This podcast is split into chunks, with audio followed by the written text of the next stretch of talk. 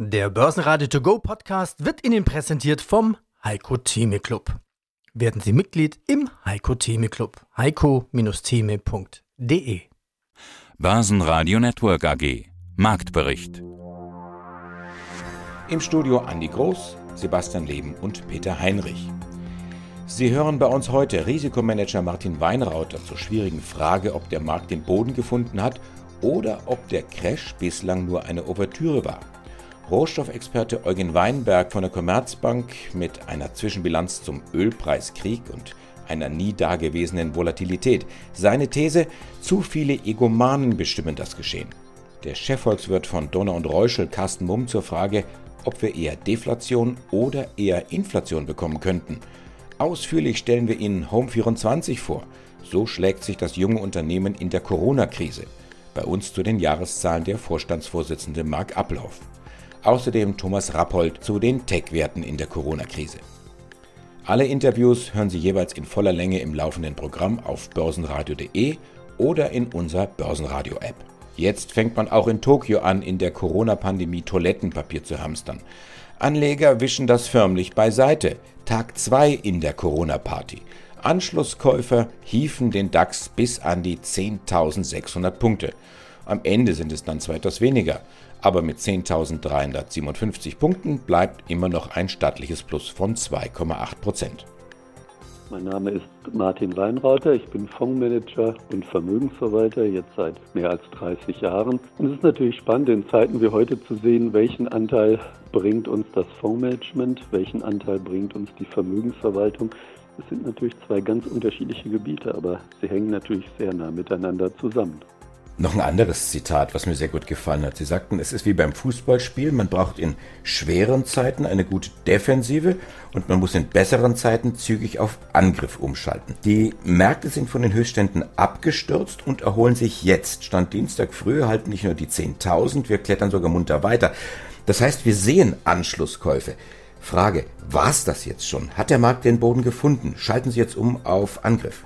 Boah, die Frage ist natürlich sehr breit aufgestellt. Also zunächst einfach mal, wenn wir uns den Aktienmarkt anschauen, dann haben wir verschiedene Arten, mit diesem Aktienmarkt umzugehen. Das gerade wichtig geworden ist, weil die Rentenseite ja uns seit, sagen wir mal, fünf Jahren einfach keine große Unterstützung mehr geben kann. Wir haben einen langfristigen Rentenabwärtstrend hinter uns, einen Trend, in dem man Zinsen bekam, in dem man Kursgewinne gemacht hat. All diese Dinge, die man eingesetzt hat im Risikomanagement über Rentenseiten, sind einfach im Moment nicht mehr darstellbar. Also mussten wir sagen, was hilft uns denn dann heute, wenn ich keinen Zins mehr habe? Habe ich einen Aktienmarkt und wir sagen, es gibt drei Wege, wie wir dem Aktienmarkt begegnen, mit einem reinen Risikomanagement. Das wäre dann Fußballbild, um es von Ihnen aufzugreifen, Catenaccio, die italienische Variante. Wir denken komplett von der Verteidigung her. Und dann gibt es natürlich noch die linke Seite.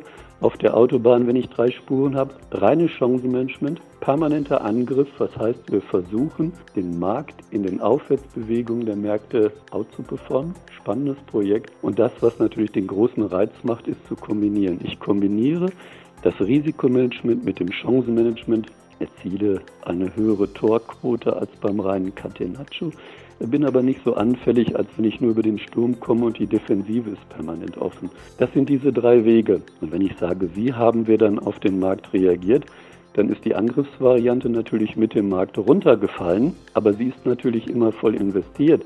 Und sie ist natürlich auch jetzt für unsere Kunden sehr aktiv im Markt unterwegs. Und mit dieser Strategie performen wir natürlich in der Aufwärtsbewegung. Das Risikomanagement selber ist radikal aus dem Markt raus.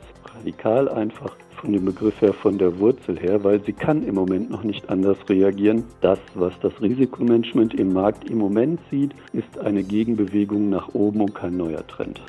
Eugen Weinberg, Leiter Rohstoffanalyse bei der Commerzbank. Ein beispielloser Crash im Ölpreis, aber auch der größte Tagesgewinn aller Zeiten und damit ging es rasch wieder nach oben. Der Grund dafür sind Gerüchte über OPEC-Absprachen und Einigungen über Förderkürzungen, verbreitet von Donald Trump. Da wissen wir ja, dass der schnell mal was verbreitet, ohne dass es wirklich fest ist. Und so auch diesmal gleich dementiert von Russland. Es ging hin und her, Treffen werden verschoben. Der Ölpreis, der macht das alles mit, mit deutlichen Reaktionen. Was ist da los? Normalerweise kann man doch beim Ölpreis immer alles ganz gut begründen, wie Sie es jetzt gerade auch getan haben, mit Angebot und Nachfrage. Jetzt ist da irgendwie Spekulation und fast schon Wild-West-Manier zu sehen. Bleibt so volatil im Ölpreis? Es ist extrem volatil, also so volatil wie nie zuvor, wenn man es jetzt an den Ölvolatilitätsindizes misst.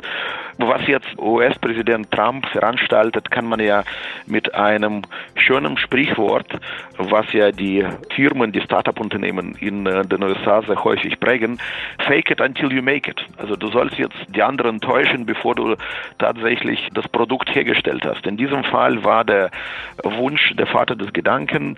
Sehr schnell hat ja Herr Trump vier auf die Pistole geschossen, dass es eine Einigung zwischen Russland und Saudi-Arabien gäbe, über eine Produktionskürzung in der Größenordnung von 10 bis sogar 15 Millionen Barrel war die Rede. Da kann man ja das nicht anderes als alternative Fakten bezeichnen, denn es gab tatsächlich zu diesem Zeitpunkt wahrscheinlich noch keinerlei Gespräche zwischen Saudi-Arabien und Russland, schon gar keine Absprachen und ganz davor zu schweigen, nicht in dieser Größenordnung, denn wir sprechen ja über eine Produktionskürzung um zwei Drittel, also ich würde sagen, dass sogar eine Produktion Produktionskürzung um 10 Prozent sehr schwer durchzusetzen wäre, aber eine Produktionskürzung um 30, äh, 40 oder 60 Prozent ist komplett ausgeschlossen, wäre auch physikalisch nicht möglich.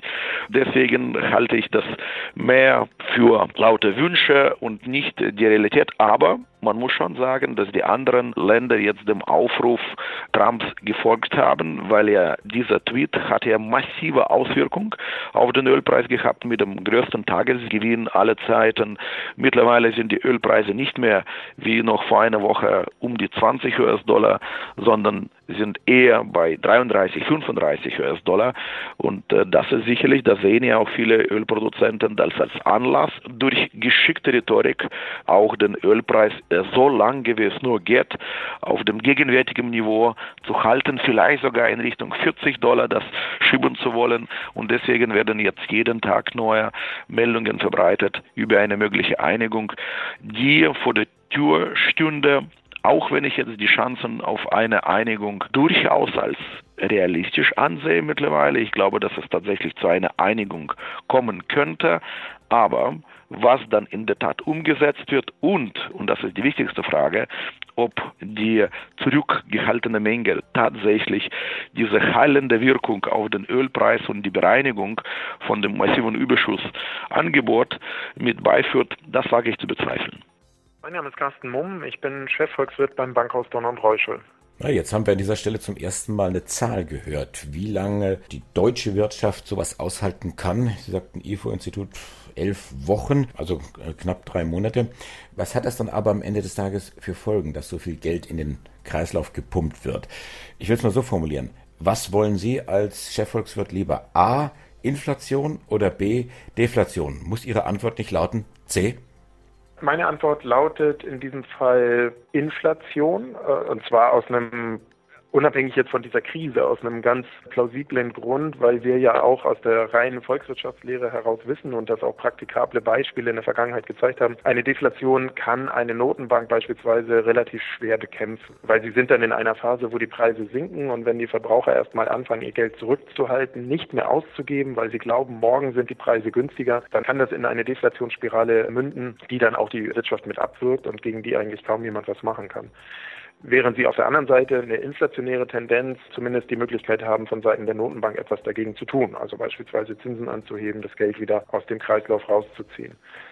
Ich glaube ehrlich gesagt, dass wir grundsätzlich strukturell, wenn wir über diese Krise hinausblicken, weder die Gefahr einer Deflation haben noch die Gefahr einer zumindest keiner ausufernden Inflation. Und der Hintergrund ist der, dass wir auf der einen Seite sehen, in den vergangenen Jahren, trotz wirtschaftlichen Booms, trotz sehr gut ausgelastetem Arbeitsmarkt, trotz jahrelanger ultra-expansiver Geldpolitik der Notenbanken, hat die EZB es noch nicht mal geschafft, die Inflationsrate in Richtung ihres Zielniveaus von 2% oder knapp unter 2% effizienter ranzufleusen. Das heißt, wenn wir jetzt in dieser Krisenphase, wo zunächst einmal ja Angebot und Nachfrage zusammengebrochen sind, also das ist vielleicht kurzfristig jetzt eher eine deflationäre Tendenz, weil überhaupt keine Nachfrage da ist, und wenn wir in die Normalisierungsphase eintreten und dann möglicherweise kurzfristig die Nachfrage anspringt, die Produktion aber noch nicht dieses Tempo nachhalten kann, dann kann es mal leicht inflationärer werden. Aber langfristig wirken weiterhin Aspekte, die eine ausufernde Inflation in meinen Augen eindämmen. Und genauso wenig, wie wir in den letzten Jahren ultra expansiver Geldpolitik eine stärkere Inflation gesehen haben,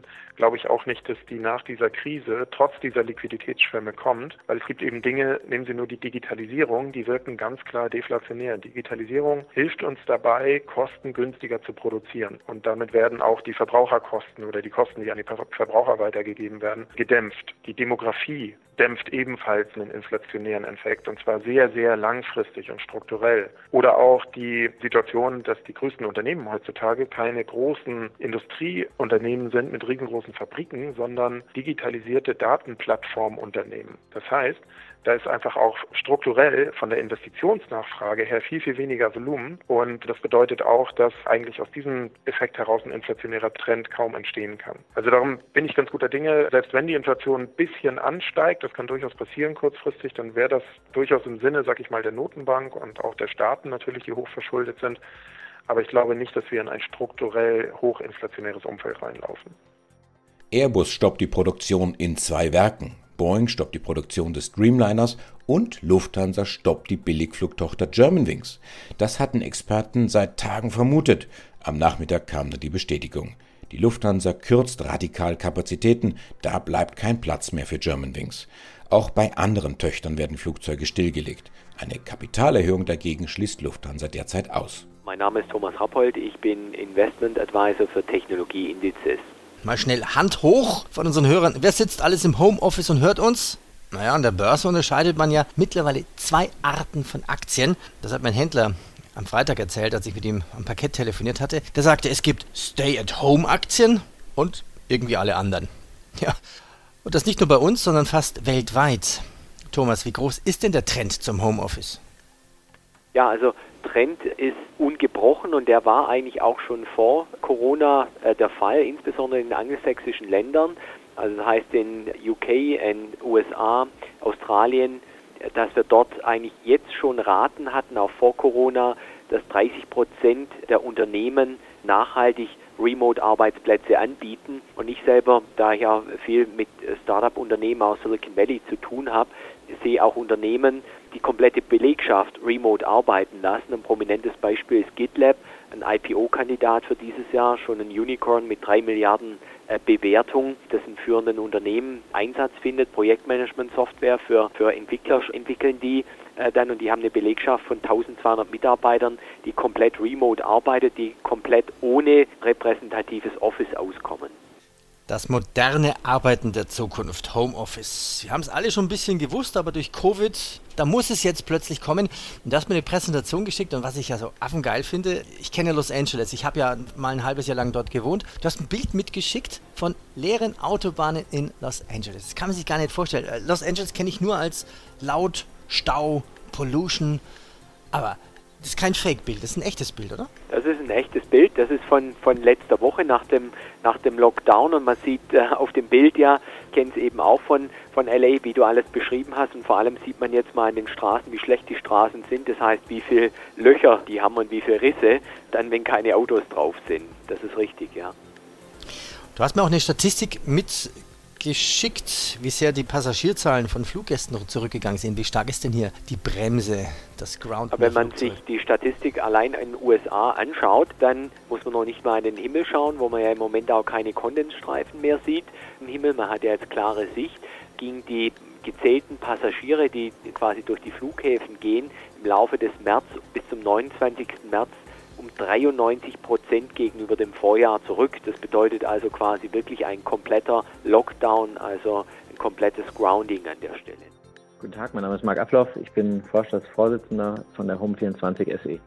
2019 gab es ja Wachstum, also greife ich gleich mal eine dieser üblichen Kennzahlen heraus, nämlich den Umsatz, 20% Umsatz plus, stärker als der Markt gewachsen. 372 Millionen Euro. Wie haben Sie das 2019 geschafft, ohne, ich sag jetzt mal, Homeoffice und Stubenhocker-Effekt? Wir haben äh, in den vergangenen Jahren schon eine viel stärkere Wachstumsrate gesehen. Wenn man auf unsere Geschichte zurückschaut, dann ist es durchaus so, dass wir ein durchschnittliches Wachstum von über 40 Prozent hatten in den letzten acht Jahren. Also wir hatten auch schon Jahre mit 100 Prozent Wachstum, aber im Jahre 2019 stand insbesondere der Meilenstein der Profitabilität für uns im Vordergrund, sodass wir unser Wachstum gleichzeitig zu stetiger Profitabilitätsverbesserung erreichen mussten. Und wir haben da im Q4 den großen Meilenstein der EBITDA-Profitabilität erreicht und trotzdem noch ein Wachstum von 20 Prozent in Constant Currency hingelegt. Insofern zeigt das, dass online die Zukunft ist und auch wenn der Offline-Markt oder der Markt insgesamt stagniert, der Offline-Markt leicht verliert, online gewinnt und wir da ein sehr relevantes Angebot haben, was die Kunden wahrnehmen.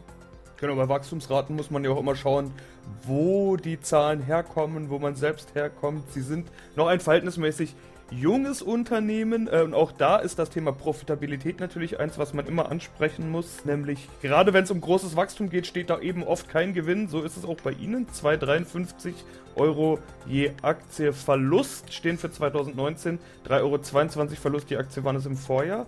Ja, Q4 Profitabilitätsmeilenstein, darüber will ich gleich sprechen. Zunächst aber mal ganz generell.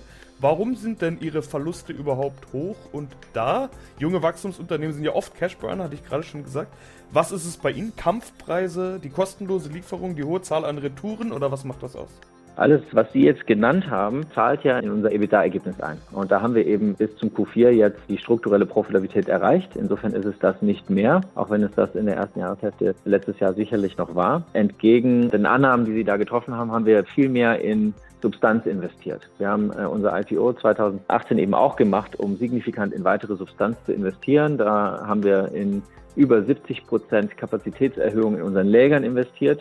Da haben wir in flächendeckende Outlets investiert, damit wir die Retouren von den Möbeln nicht mehr zentral alle nach Berlin zurückholen müssen, sondern dezentral vermarkten können.